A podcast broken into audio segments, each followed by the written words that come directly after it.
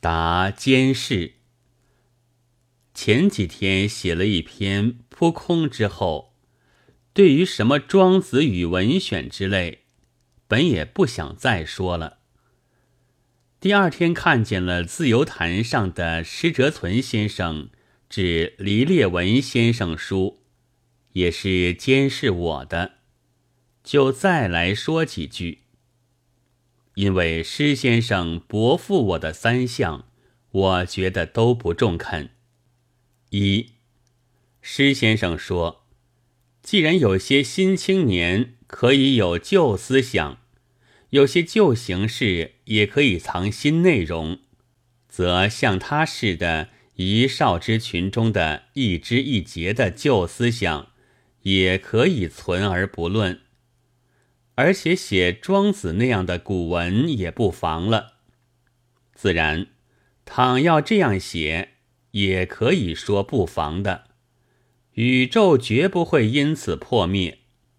但我总以为现在的青年，大可以不必舍白话不写，却另去熟读了庄子，学了他那样的文法来写文章。至于存而不论，那固然也可以。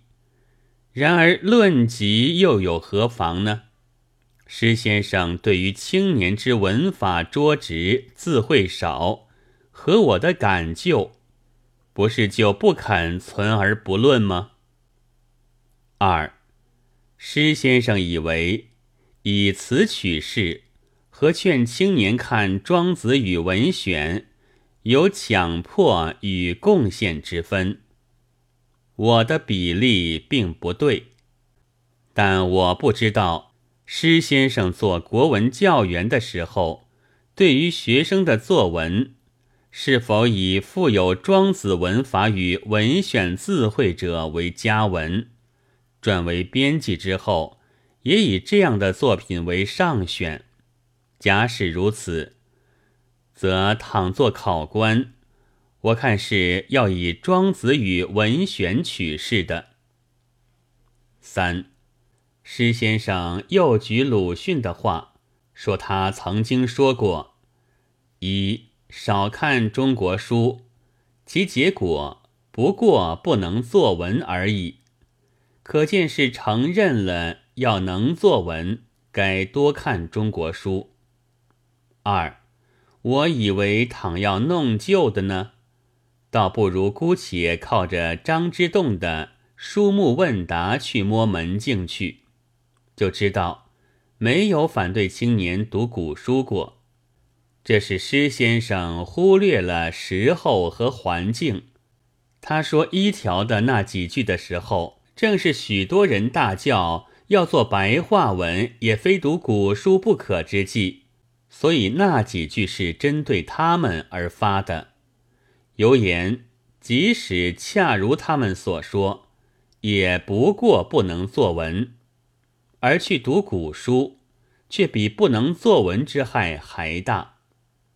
至于二，则明明指定着研究旧文学的青年，和施先生的主张涉及一般的大义。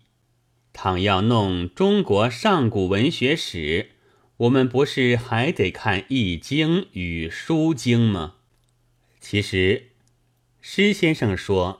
当他填写那书目的时候，并不如我所推测那样的严肃。我看这话倒是真实的。